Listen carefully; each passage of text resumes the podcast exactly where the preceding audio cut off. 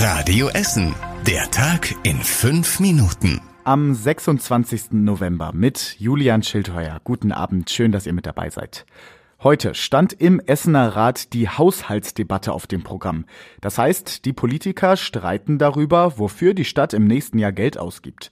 Da gibt es viele unterschiedliche Vorstellungen und über die wurde heute in der Grugerhalle gestritten.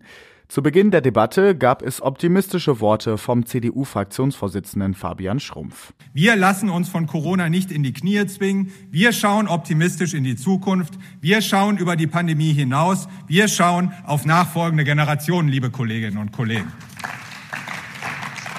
Im nächsten Jahr will Oberbürgermeister Thomas Kufen vor allem alte Schulden abbauen. Auch in den Neubau von Schulen oder die Sanierung von Straßen und Radwegen in Essen soll Geld fließen.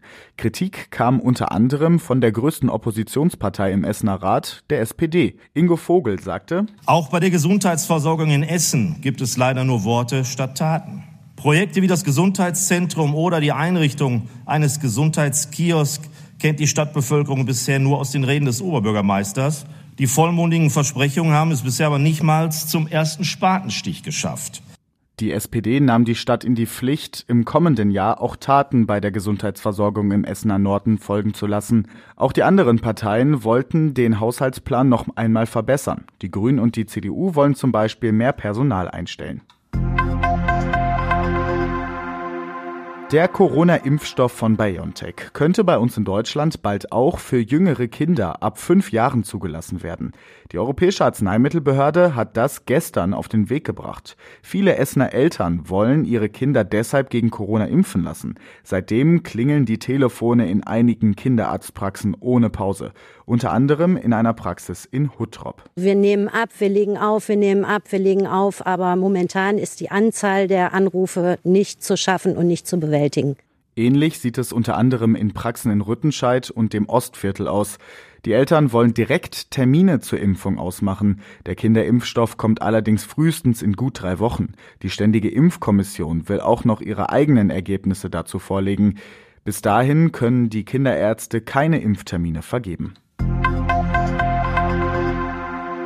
Ein Mann aus Überruhr muss lebenslang ins Gefängnis, weil er seinen langjährigen Freund aus Gier umgebracht hat. Das hat das Landgericht entschieden. Der verurteilte Mann hatte mehr als 30.000 Euro für seinen Freund aufbewahrt. Als der dann das Geld zurückhaben wollte, kam es zum Streit. Der Mann aus Überruhr schlug seinen Freund mit einem Metallhammer und stach mit einem Messer auf ihn ein. Das Opfer starb. Der jetzt verurteilte Täter leugnete den Mord bis zum Ende des Prozesses, obwohl es sogar Augenzeugen gegeben hatte. Und das war überregional wichtig. Immer mehr hochrangige deutsche Politiker fordern, dass die Corona-Regeln strenger werden. Die geschäftsführende Bundeskanzlerin Angela Merkel forderte von den Ländern, dass sie unter anderem Kontaktbeschränkungen beschließen sollten, um die Pandemie einzudämmen. Das solle auch in Ländern passieren, in denen die Lage aktuell noch nicht so dramatisch ist. Auch Gesundheitsminister Jens Spahn hat Ähnliches gefordert. Bevor es aber neue politische Regeln gibt, rief Spahn die Bevölkerung auf, selbstständig die Kontakte so schnell es geht runterzufahren. Und zum Schluss der Blick aufs Wetter. Es bleibt weiter ziemlich ungemütlich bei uns in Essen. Auch in der Nacht regnet es immer wieder und es wird auch ziemlich windig.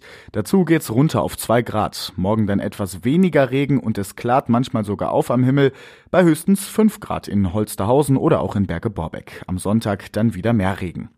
Alle aktuellen Nachrichten aus Essen, die könnt ihr jederzeit nachlesen. Das geht natürlich online auf radioessen.de. Ich bin Julian Schildheuer und ich wünsche euch jetzt erstmal einen schönen Abend und ein schönes Wochenende. Das war der Tag in fünf Minuten. Diesen und alle weiteren Radio Essen Podcasts findet ihr auf radioessen.de und überall da, wo es Podcasts gibt.